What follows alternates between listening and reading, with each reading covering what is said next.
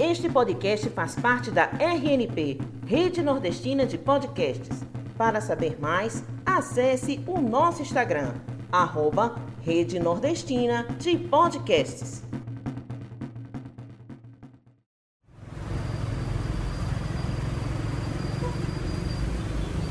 Oi, testando.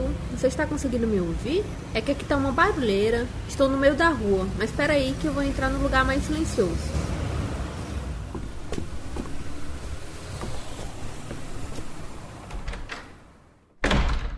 Agora tá melhor, né? É que eu estava acompanhando o processo de grafitagem ali na rua e me empolguei para começar logo esse episódio, que vai falar da arte de rua feita por mulheres negras. Eu sou a Aldenora Cavalcante e eu estou animadíssima para começar esse episódio. E tu, Joária? Ai, amiga, eu também estou super empolgada. E tem muita coisa por aqui dessa vez inspirações das artistas que conversamos, processos artísticos, vivências e também um bate-papo sobre como ocorre essa dinâmica das ruas quando se vai grafitar. É tanta coisa massa que quase esqueci de me apresentar, né? Eu sou a Jória Carneiro, estamos começando mais um episódio do Malamanhadas Podcast, mas antes, bora de vinheta. Em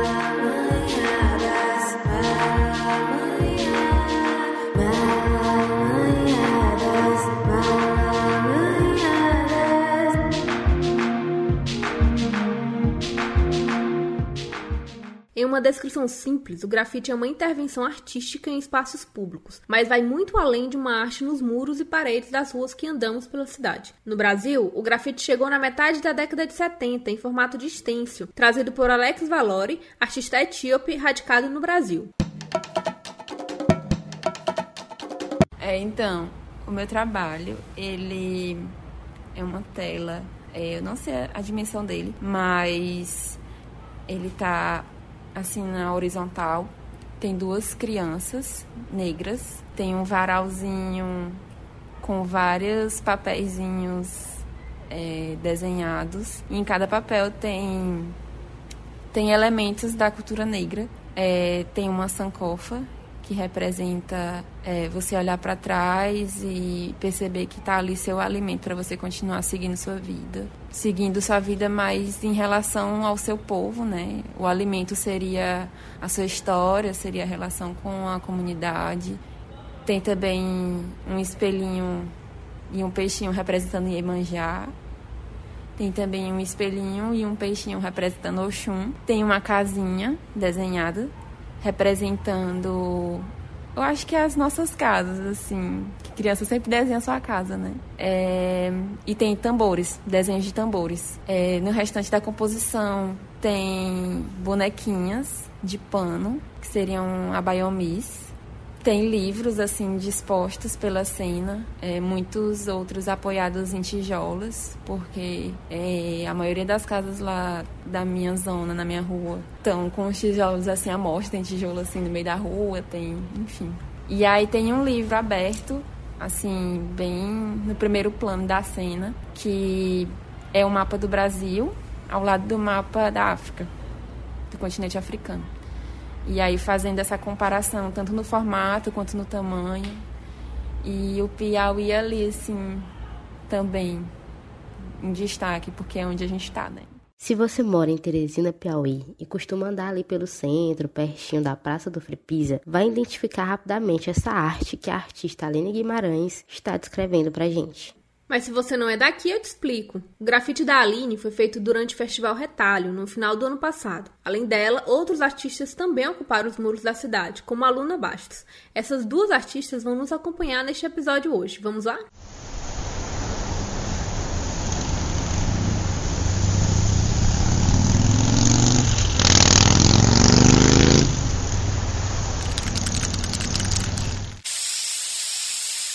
No meu trabalho, eu represento pessoas negras, muitas vezes sem o rosto, um preto uniforme. Em alguns trabalhos, eu tenho colocado a questão das tranças. É muito presente a questão das folhagens, num verde turquesa, que é uma cor muito característica no meu trabalho. E eu também faço, faço uso do amarelo e faço uso de símbolos e formas geométricas. Acho que essa é uma boa descrição para conseguir identificar o meu trabalho.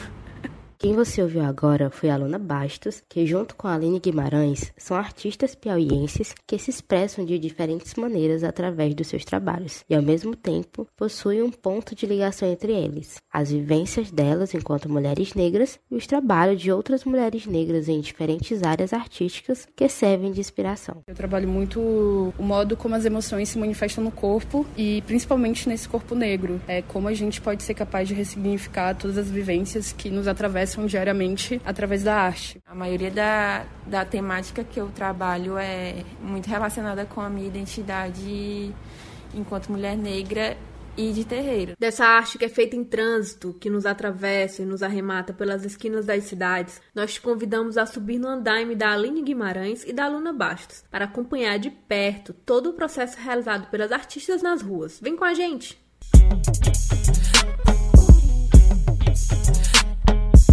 O início da Luna Bastos no grafite foi em 2012. Seis anos depois, era o momento da Aline Guimarães iniciar sua caminhada. Ambas tiveram como referência feminina a artista Lanak, a Ludmilla e a Tássia. Com as mãos e os olhos voltados para a construção da arte urbana, a percepção do protagonismo da mulher naquele espaço também é aguçado por outros sentidos. Eu comecei a pintar em 2012, numa época em que não se tinha, pelo menos aqui em Teresina, mulheres grafitando. É, comecei junto com a Lanak, que é a Lana Pereira, junto com a Ludmilla, é, numa oficina que foi promovida, acho que no naquele centro, centro cultural perto da Pedro II. Enfim, isso já tem quase 10 anos. Eu fui ter mais contato com mulheres que estavam grafitando já há mais tempo quando eu comecei a participar de eventos fora de Teresina. Então, a perspectiva que eu vejo nesses quase 10 anos é que ainda tem muito a avançar, mas que já está bem melhor do que foi antes, sabe? Acho que as mulheres que vieram antes abriram caminhos para que hoje a gente tivesse, sei lá, por exemplo, o evento só com mulheres participando, como é o Sem Minas lá em São Paulo, enfim. Eu lembro que um, um fato muito marcante, assim, que fez me fez é, entrar no, nesse mundo do grafite, mas também fez a gente se unir mais, assim, e começar um coletivo, foi um evento que teve, que aí o nome era alguma coisa assim relacionado à mulher. Ia homenagear uma mulher, né, no nome do evento. Só que não tinha nenhuma mulher pintando. E aí eu fiquei assim, cara, mas não faz sentido, assim, um meio que discurso descolado da ação, né? E aí é, a gente começou a, a, a, se movimentar, né? Assim mesmo, virtualmente, e marcando de ir lá pra tela, marcar presença, fazer essa inteira de, de material, porque a gente não tinha material. E aí começou, né? Isso acho que foi em 2018 mesmo. E aí, a partir daí que eu vi mais força, assim, eu já sabia da aluna, que a aluna né, tava nesse mundo, já tinha entrado, já tinha aberto os caminhos, né, pra gente.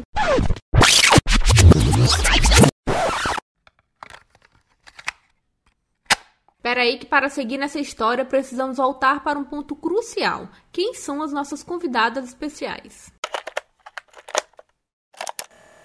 Oi, é, eu me chamo Luna Bastos, eu sou uma artista piauiense, é, sou ilustradora, sou muralista, sou tatuadora é, e agora também escultora. E a minha área de formação é dentro da psicologia e isso se reflete muito no meu trabalho. Então, também parto muito do princípio da arte como uma ferramenta de transformação social, tanto no nível individual como no nível macro. Eu sou a Aline, é, utilizo esse nome Linea para me identificar nas redes sociais, mas também assino em algumas obras, trampos que eu faço. É, e eu costumo me apresentar falando que eu sou artista das danças, das tintas e de terreiro.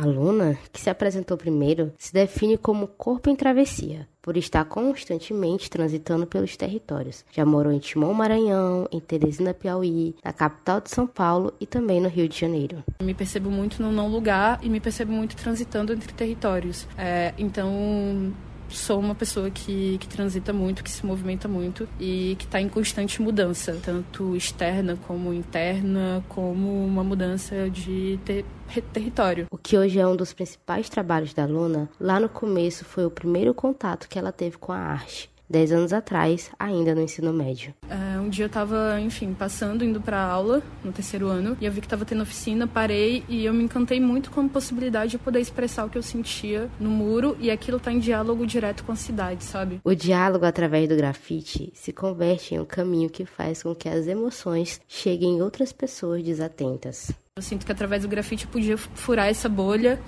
e poder de alguma forma também ser vista, sabe? Como se tipo as minhas emoções, as minhas vivências pudessem ter um espaço numa cidade que muitas vezes me anulava enquanto sujeito. E as minhas, enfim, as minhas vivências são um ponto chave para minha criação, a minha formação em psicologia também, porque acho que ter estudado psicologia me deu uma sensibilidade no contato com o outro. Então eu também é, expresso muito do que eu aprendo dentro das minhas relações interpessoais, até mesmo, sei lá, quando estou tatuando, que eu tenho um contato mais direto com a história de outras pessoas, né? Não é só a minha que está sendo colocada. E a partir do que eu aprendo com o outro também, isso se desloca para o trabalho que eu faço. E acho que é isso.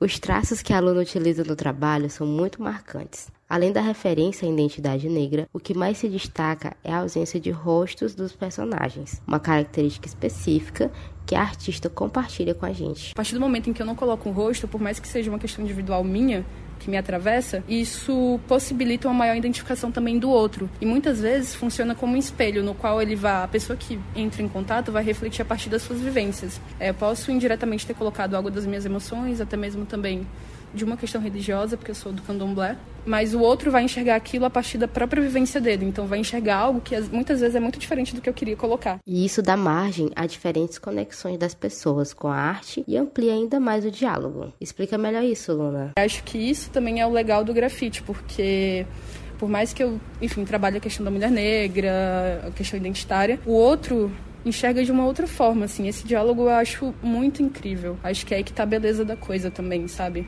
É, você vai enxergar a partir do que da sua bagagem, da sua carga emocional, das suas memórias, das suas experiências. E aí o mesmo ponto é visto de uma forma muito diferente, assim. E isso a arte se transforma. O meu intuito era X e acaba virando Y. E nenhum tá necessariamente certo ou errado, né? E acho que isso é legal também de não não tá tão presa ao realismo, por exemplo. Eu admiro muito a técnica, mas eu gosto do simbólico e do que não necessariamente está ligado a algo concreto ou real. Porque acho que na arte eu consigo criar o meu próprio mundo, sabe? E esse mundo tá em diálogo com o mundo de outras pessoas. Se a aluna atua mais no campo simbólico, a Aline Guimarães pinta através do movimento corporal da dança, da vivência no terreiro e da infância. Mas vamos ouvir ela mesma falar sobre seu processo de criação, arte e dança em movimento para além de começar.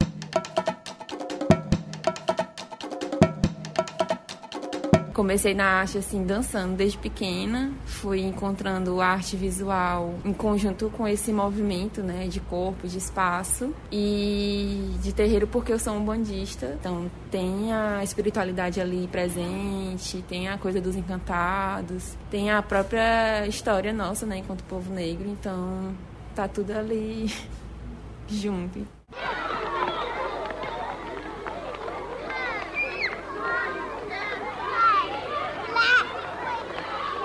Tudo junto e misturado como uma roda de dança de crianças brincando e correndo pela rua, empinando pipa. Referências fortes da própria infância da artista. Eu acho que essa alegria, assim, esse, esse olho sempre brilhando, querendo descobrir o mundo.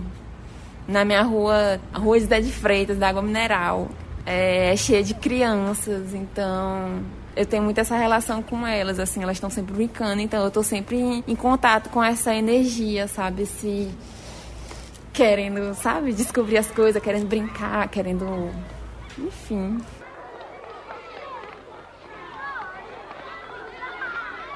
Eu queria que fosse visual também, que é para a pessoa ver meu, minha expressão aqui no corpo, porque é muito corporal, assim, é uma energia mesmo que percorre e que me faz viver.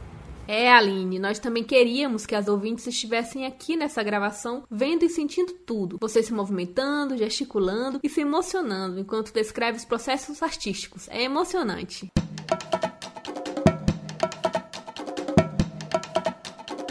Emocionante, né? Mas infelizmente não é só de emoção e inspiração que se vive as mulheres que trabalham com a arte urbana. Se liga na experiência da Aline e da Luna. A rua ainda é um ambiente muito hostil, principalmente quando se é uma mulher negra. Então, a todo momento você tem que se provar duas vezes, tanto pelo recorte de raça como de gênero. E é uma pressão ainda maior, porque o fazer arte está muito ligado à expressão, só que é como se a sua expressão não fosse reconhecida e tivesse que ser validada e afirmada o tempo inteiro. Então, é um ato assim de existência e de resistência constante, assim, de você estar tá sempre afirmando o seu espaço e ocupando mesmo, de fato. Quando você para, é, tá lá pintando a tela, você escuta muita coisa, você recebe muito olhar. E não é assim um olhar, tipo, te incentivando, é um olhar te julgando, falando, bicho, por que, que tu tá aqui pintando? É eu que tenho que estar tá aqui pintando. Isso um, um homem, né?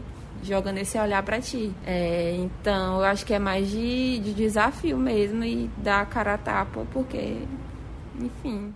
Se a arte marca as pessoas de diferentes maneiras, então, para encerrar, devolvemos essa pergunta para as duas artistas. Vamos ouvir qual arte cada uma delas fez e mais marcou. Foi uma que eu fiz no início da pandemia, que foi a vendedora de livros. Ela eu fiz com tinta acrílica num papel assim bem bem ruimzinho. Mas ela foi inspirada numa fotografia que é a mulher vendedora de frutas, eu acho, não me não lembro direito o nome do, da foto. Mas era essa foto foi feita, ele fotografava pessoas negras assim, para usar como cartão postal, é, representando o Brasil, né? E era sempre pessoas negras em situações bem horríveis, né? E aí eu meio que peguei essa fotografia e transformei na vendedora de livros, que ela tá assim atrás de vários livros que eu leio, assim, tem inclusive a Conceição Evaristo, tem Mitologia dos Orixás, tem todos os livros assim que eu que me ajudaram a, a lidar com a pandemia, né, a lidar com esse momento. E tem muito a ver também com o que eu penso para minha vida, assim, que tá que tem a ver com a literatura, tem a ver com a escrita, tem a ver com as narrativas que eu posso criar, entendeu? E eu acho que para mim foi a que alcançou mais pessoas, assim, mais pessoas viram e tiveram noção do que do que eu trabalho, né? E eu acho que para mim ela é a mais mais especial.